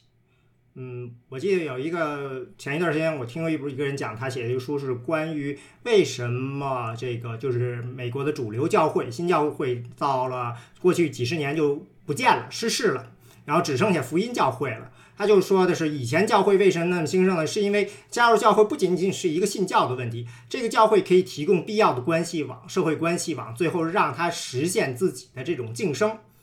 啊，这种过东西呢，在六十年代以后呢，渐渐对这种呃东西部呃的大城市的白人男性和女性，就是白人呢，呃，失去了意义，呃，就是可以通过其他的方法在社会中得到尽职的方法了。于是呢，他们就离开教会了，或者越来越少的参加教会了。但是呢，呃，福音教会呢，他们呢依然的保持了这样一个底层的组织，这种呃，让大家觉得说我我需要加入的人，信教不是最重要的，最重要的是嗯。这个很重要的一个社会关系网，嗯，民主党从一定程度上，它没有这样的一个特别特别忠诚的这样的，你就是说，你说什么东西是属于这个呃民主党的或者这自由派的人喜欢去的组织，嗯，就怎么说呢？我记得我当时去了一个呃搬到德州的一个小城一个城市的时候，当时在论坛里就有人说，我是一个自由派人，我们应该我应该去哪儿呢？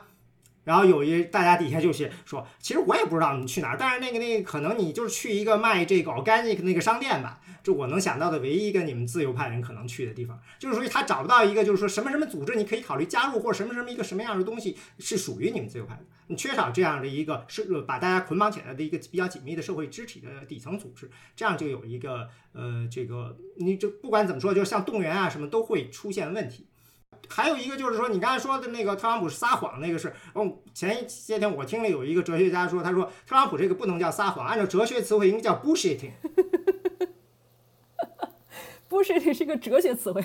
对，这个是那个呃，Frank f 一个一个普林斯顿前几年去世的一个哲学家 Frank f 写的一本，但但是是一个小小短文，后来扩充成一本小书，那个是零几年的一本书，就叫 On Bullshit，然后就说怎么定义 bullshit，然后 bullshit 跟这个撒谎的区别在哪里？撒谎的人他是他是有心要说一个错误的话，对于说一个 bullshit 来说，他根本不在乎这个话的真假。他对对他来说，这个争执是没有意义的，他只是想到什么就说什么，想到什么说什么，然后最后把你砍大山，把你绕晕了就就行了，然后他就获胜了。他根本不在乎他说出的这个话是是真的还是假的。但是如果你是一个 liar，如果你是一个撒撒谎的人的话，你是要在乎你这个话说什么，你一定要你一定要想办法说一个假话进去，或比如说你七十七句真话里面塞三句假话进去，你一定要一定要知道说我自己塞的这个是假话，所以这个才是才是撒谎。但是跟跟 bullshit bullshit 就你根本就你说说完全不需要过脑，你不要在乎这个话是真的还是假的。就是跑火车，可以这么说吗？对对，就是跑跑火车那个北京侃爷吧，来了一个地图炮，忽然间。但是 anyway，就是你对你自己说的话没有一个价值判断。我觉得现在最担心的就是，我们本来觉得这一次如果能够 landslide 的话，那可能共和党他们就会内部整肃一下，对吧？就会觉得这条路走走不通。但是结果现在这个情况一出来的话，那不管怎样，共和党那显然就会觉得这条路其实挺好的，继续走下去。四年之后，说不定 Trump 自己出来再选。那那如果他输了的话，如果他现在输了的话，四年后他完全可以出来再选。然后如果不是他自己选的话，他可以让自己的孩子出来选。只要有这个 Trump 的名字的话，那显然直接就可以 carry 很多票。这个事情实在是让人觉得非常非常的担忧，就是就这个党就就要这样被 Trump 定型了之后，这个主要的 两大党里面，你你要要对付的对手就变成了这样一个，他再也不是麦凯恩那样子的 一个党了。形势就是形势就是这样。对，四年后共和党初选 Don Junior 对阵 Tucker Carlson。呃，有一点就是上一次我们跟王浩然说的时候，我们当时说就是觉得说，啊，特朗普是民粹主义的，那他这四年其实呢做的呃这些政策什么还是属于主流共和党的，并不是真正呃民粹主义的政策什么的。但是似乎我们当时觉得可能，所以拜登出来会吸引到一些这个蓝领选民回来回潮，但是似乎这次看到还还没有是吧？他们似乎更像季徐生老师说的是的，这个右翼政党，嗯，只需要说这些话就可以把他们都留住了。那就大家对特朗普这个印象还是很深刻的嘛，或者就是说他这张这张印象牌还是很重要的。就不管现实如何，就因为大家对实际上对政策的细节还是了解不多嘛，或者说关心程度有限，那么大部分人还就是从自己的认知嘛，或者说自己的感觉，那么就感觉特朗普是他们支持他们的人，那么就是这样的嘛。所以特共和党不，其实不管是特朗普会不会这个输过这种，当然这现在已经不可能输那种 landslide 了。呃，我觉得他都他的在共和党的势力都会是长期存在的嘛，就这种没或者什么就即使是接下来共和党要走的道路，也是类似于这种没有特朗普的特朗普主义嘛。当然最好可能还是会有特朗普。所以说，只要特朗普在这这次至少大选，不管特朗普赢还是输，他都加强了自己对共和党的控制，可以这么说吗？哇，那也不太好说嘛，那你得看情况。就是，但是我觉得特朗普主义在特朗在在共和党内还是会长，就将将会长期存在的，甚至可能会是一个相当主流的派别。这个我觉得是到关于对你对民粹主义的定义。当然，这个我们知道有有我们这个有有互联网上这个中文中文学术界也有研究嘛。这个大家可以参见这个灯塔主义与中国自由派这个挺川分子作者也写过民粹主义相关的论述。这个从从政治学角度上来讲，就是。政治学，我们实质上就是民粹主义和左派的区别，就是民粹主义说左话干右事嘛，左派是说左话干左事。那民粹主义和左派区别就在于说，他嘴上喊的是左，但他上台以后搞的还是右派这一套，这才符合他，这所以他才他才不是真正的左派。那你上台喊再分配，上台再再分配，你这就不叫 populist，这就和左派有区别。拉美的传统，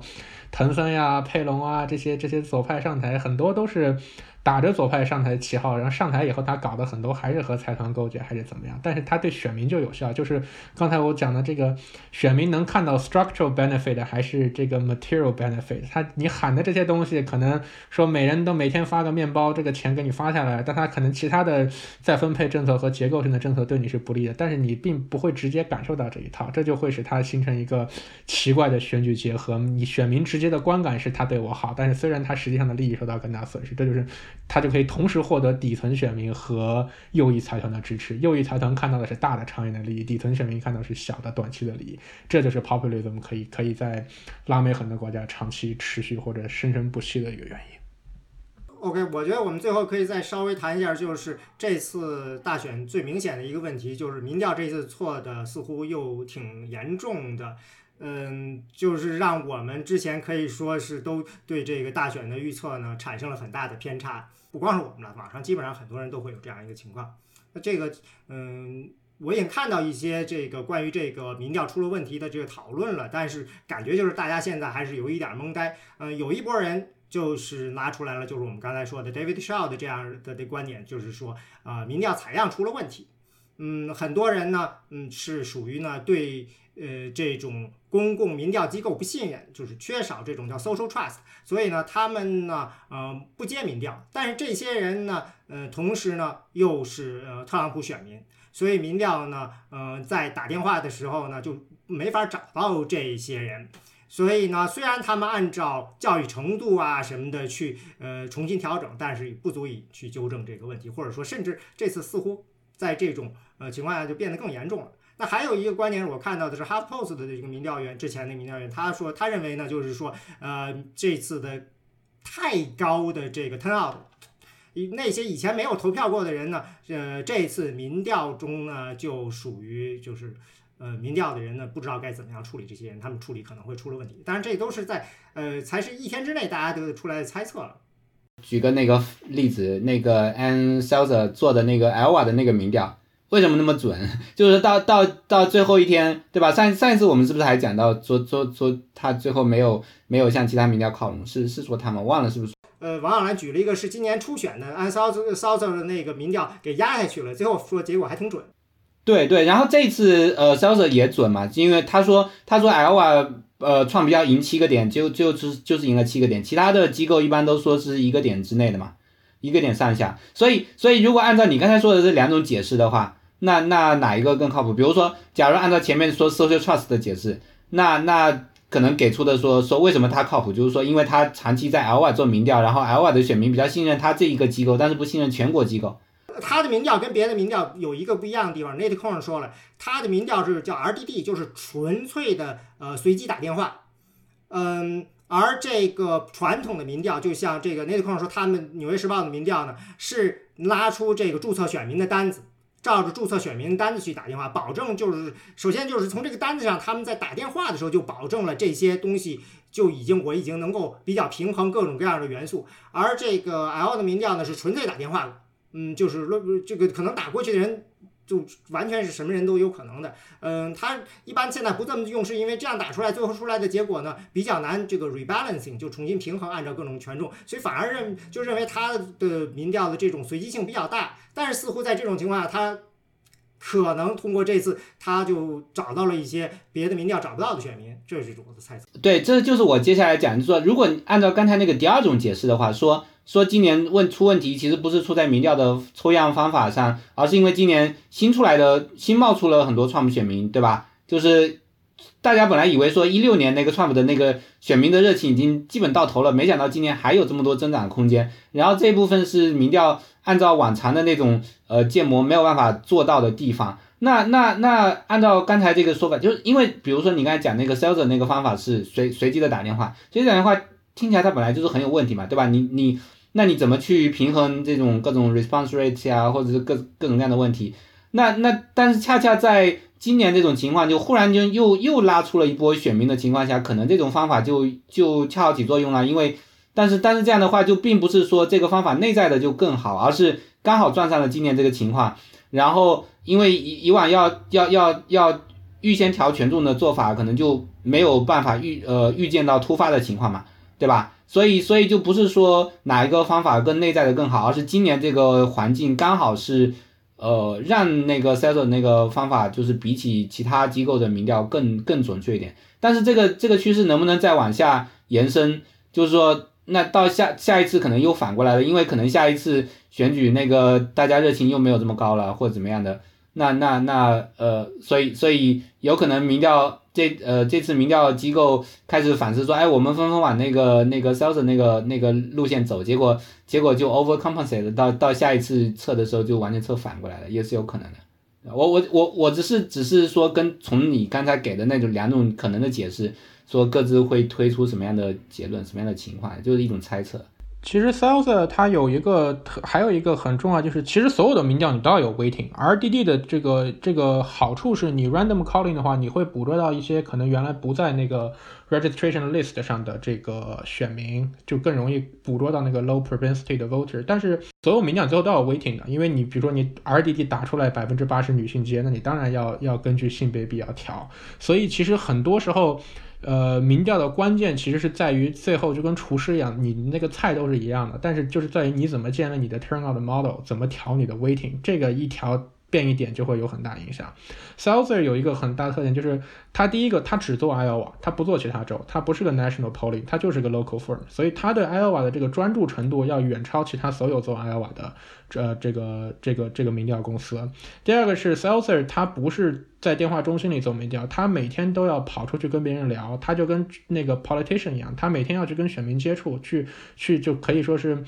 可可能说不是很社会科学范，但他每他每一次选举，他要出去去感受选民这个脉搏，看大家的什么反馈，然后用用这个作为 inform 他自己确定他 turn on 的 model 的一个来源。所以他的就会相对的比较准。当然，就是我觉得我们讨论这个 s e l s e r 民调刚出来的时候，大家就一边是比较恐慌，觉得说 Iowa 一下，因为他之前做到在九月份还是八月份做到过 Iowa 打平的这个 poll 嘛，一下又拉开这个七个百分点，拉这么大，就感觉是很很意例外的。然后也有很多人 dismiss 他，就是说这个他一八年选举的时候就他那个民调就错了，然后他这个。呃，再好的民调你也有误差，但结果最后发现它它就是对的，那就说明我觉得民调界是要深刻反思，就是你怎么去建立你的 turnout model，你的 turnout 就是 s o u t h e r 准，并不是因为它一直用同一个 turnout model，而是因为它每一次都会根据选举去调整这个 turnout model，而你这个选民选就是选，如果是 national polling 的话，你很可能就没法顾及每个州不同的情况。呃，给出一套非常细致的不一样的 turnout model，这个可能会对他们最后预测有影响。再就是我们上次提到这个民调没有 herding，那就是特拉法加呀、s 斯 q u 纳这几个偏共和党民调预测出来的 margin 明显要比这个。呃，普主流民调小，那目前看来他们还确实是最接近这个结果的，是不是完全接近？我现在还不好说，因为因为好像他们他们还是偏共和党一点，但是可能偏共和党那个幅度离真实值的那个幅度要比那些什么做威斯康星赢十七个点的这种民调要要要靠谱很多了。所以说他们的 turnout model 可能是要比普普主流民调要好一点，这是民调公司接下来要去反思。但是我觉得他也很难解决这个问题，这是民调普遍存在的一个。一个时代不一样了，就是人人接电话和人怎么反应，包括民调影响人都都是不一样的东西了。大家不再是五六十年代 Gallup 做民调那么好调查的年代。而现在我觉得民调一定程度上有点过多了。嗯，就像这个 Quinnipiac 这种的民调，它呃实际上它是肩负着给这个学校打牌子的这种作用。我们说它是客观的这种第三方民调，但实际上它有也有很强的功利性。在这里头，还有就是还是最后还是有两件事情，一个是就是蓝墙这块的预测，基本上的普遍的大概就是说，是虽然说我们预测说拜登是一个呃明显优势，但是到最后现在看呢，其实呢一年前的民调可能还呃更准一些，有这样一个情况。另但是反过来呢，另外一个不一样的地方也是关注的就是南方这就是这个西蜴的，就是王耀兰说一直都很难做民调的这批人。按理说，你像古巴裔的这个事先已经就是大家有感觉了，但似乎没有特别有针对性的这种。我准确的说，就大家已经察觉到了拜登的古巴裔的表现肯定是不如希拉里的，因为因为一八年这个民主党参议员跟州长的表现，在古巴裔的表现都不如希拉里嘛，所以就这个是大家就认为，但是大家认为在拜登在其他州的其其拜登拜登在这个佛罗里达其他地方能够拿到不少什么老人票啊之类的嘛，那最后发现他在迈阿密丢的这个东西实在是太多了。呃，对啊，然后就古巴裔，就因为就大家对拉丁裔的看法，还有就是就觉得拉古巴裔特殊嘛，就觉得像什么德州的，或者说拉亚利桑那是是科罗拉多那边的，或者包包括最最典型就是加州的这些这些拉丁裔是完全不一样的嘛。但实际上发现他们还是有的地方还是有一些相似之处的。我就想说那个民调。它其实我们刚才说的这些呢，其实在一六年之后我们已经说过一轮了呀。我觉得这个这个是最最可怕的地方。就一六年之后我们明明已经说过一次了，就是完全一样的东西。一六年之后，当时总结的这么几大问题，就是一个，但一个是那个 late swing，这个用用来解释了一部分一六的那一六年的问题，是吧？FBI 最后的那些东西了。呃，这次是可以说现在是没有这个问题的。但是一六年之后我们也讨论过这个 sampling 的问题。所以其实大部分 model 在一六年之后已经已经调整过这个 base 了，已经把那个 lower educated group 已经给它调调高了权重了。嗯，然后 voter turnout 的这个 model 其实应该也是有调整的。一六年我们当时也已经说过，是因为太依赖于一二年的这个 turnout 的问题，所以应该是做做一个调整的。那有可能是今年就继续 underestimate turnout 了，所以可能这也是一个问题。然后关于这个筛 Trump voter 的问题，一六年也也也连说过这个事情，然后做了很多的研究，其实并没有发现很明显的影片，就很明显的证据来说，真的有很大的这么一批。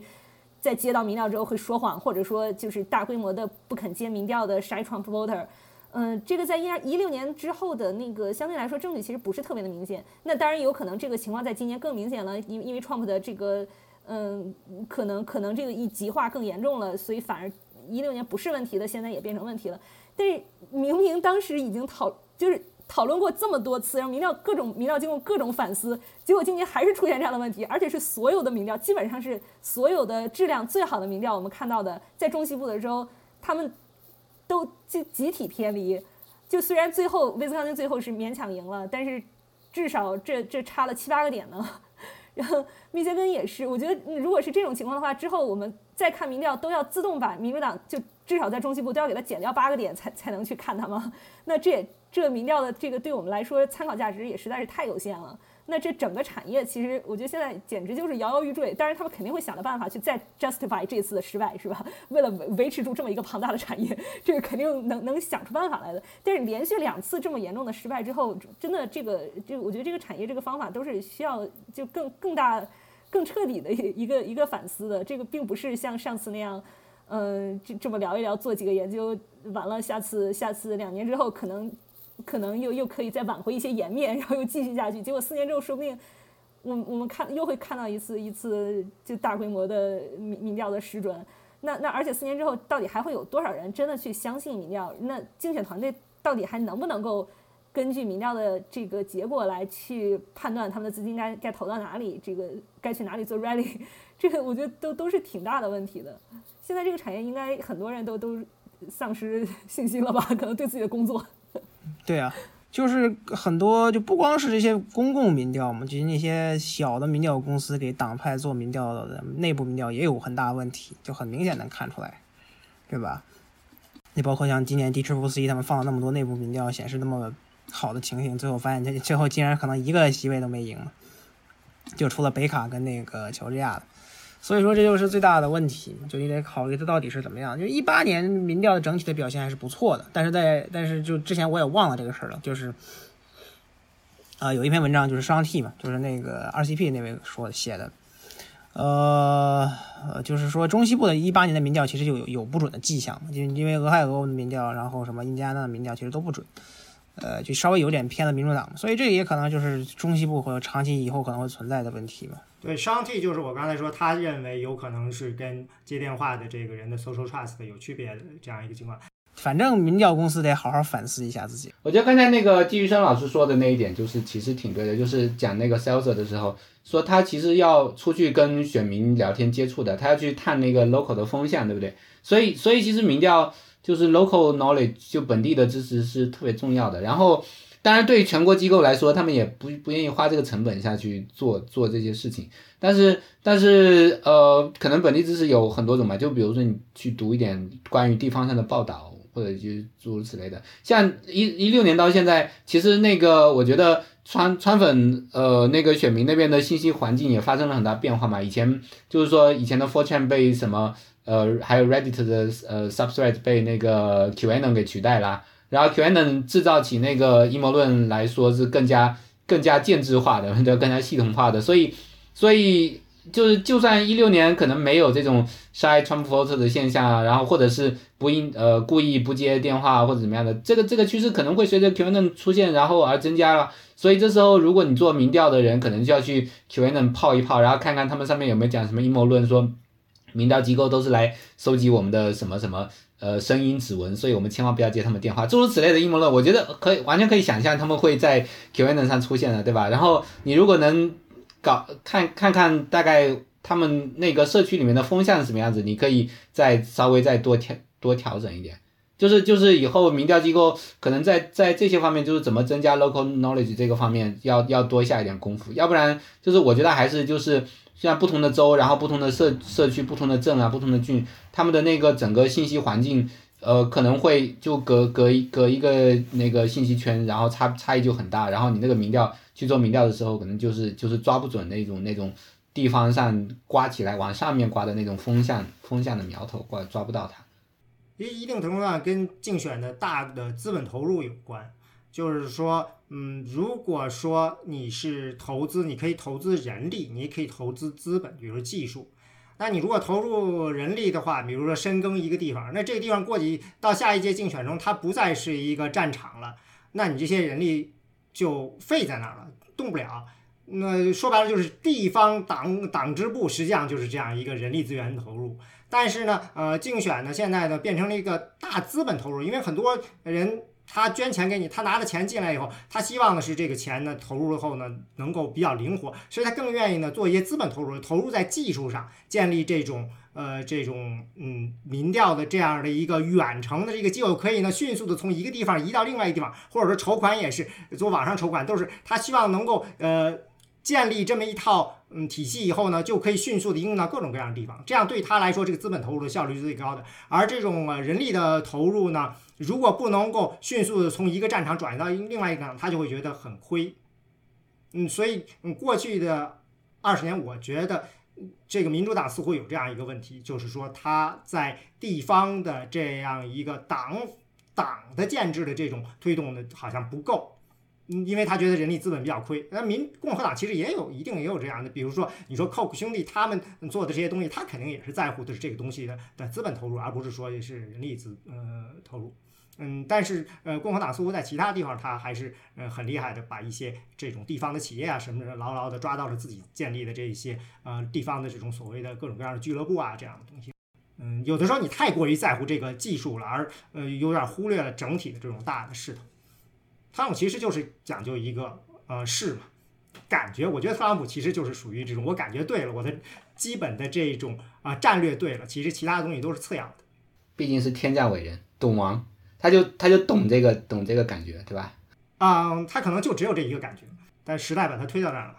对，这次没有没有参院了，真的是非常非常失望了。这不管总统选举结果怎么样，现在而且在肉眼可见的将来也不太有机会翻过来，似乎。所以就像是奥巴马的第二任嘛，就是大家什么那个什么法律都立不成，大的改革搞不动，但是你就用行政令去强推一些事情就好了。去推一些小一点的事情，边边角角的事情，对吧？之前还考虑 pack the court 是吧？啊，对，想的太多。这是一向以来的梦想。所以说，其实民主党一定程度上是一个很需要反思的。你这个期待值推的太高了，你不能回来说都是你们这些民调干的，把我们期待值推的太高。哼，对，反正就整体都得觉得就反正就感觉会很失望嘛，就预差预差太大了。但是你最终如果还是赢了总统的话，那还是很大的成就嘛。老实说，我是觉得 Never Trump 是最高兴的，因为他们其实就是不希望看到 Trump 当总统。但是呃，参议院还是掌握在共和党手里，那他们肯定很高兴。这不就是 Institutional GOP？对，这个这场选举最高兴的是国会共和党人，就是他们不会这么说，但是就就嘴嘴下这个还还没露还没露出来的马脚呢，但是就可以明显能看出来他们的这个是很开心的。还有一个问题啊，现在还有没有这个 faceless voter 的那个问题啊？就是就是到最后选举人有没有可能存是存在吧？但是如果就真的这么接近的话，就两党还是会这个施压很大的嘛。对，主要靠两党了。好好多有有一些可能大概有一半的州是立了相关的法律的，但是但是也不要我我具体数字忘记了，现在可能有三十多个州是有相关法律的，然后但是还有十来个州是没有相关法律的。然后就算有相关法律的州，它不是说就是说法律法律有严严重轻重差别嘛？有的州是说你如果呃我现场会配一个那个候选候补。候补选举人，然后如果当场监督你这个选举人写的那个名字，如果写错了的话，现场撤换，然后让替补候选人上去投投那票，那那个那样的话，你就可以保证不会有 faceless 呃 elect 对吧？但是有的州是说，你如果写错了名字以后回来罚你四百呃罚你四百美元，这这如果如果真的一个是那个钻入民主党阵营。那个包装成民主党，然后其实内心是一个是一个川粉的人，他会在乎这四百美元吗？当然不会在乎这四百美元。所以，所以这个这个主要是要看这个州州党部他筛选人的时候筛的筛能不能找出那种特别忠诚的党工啊。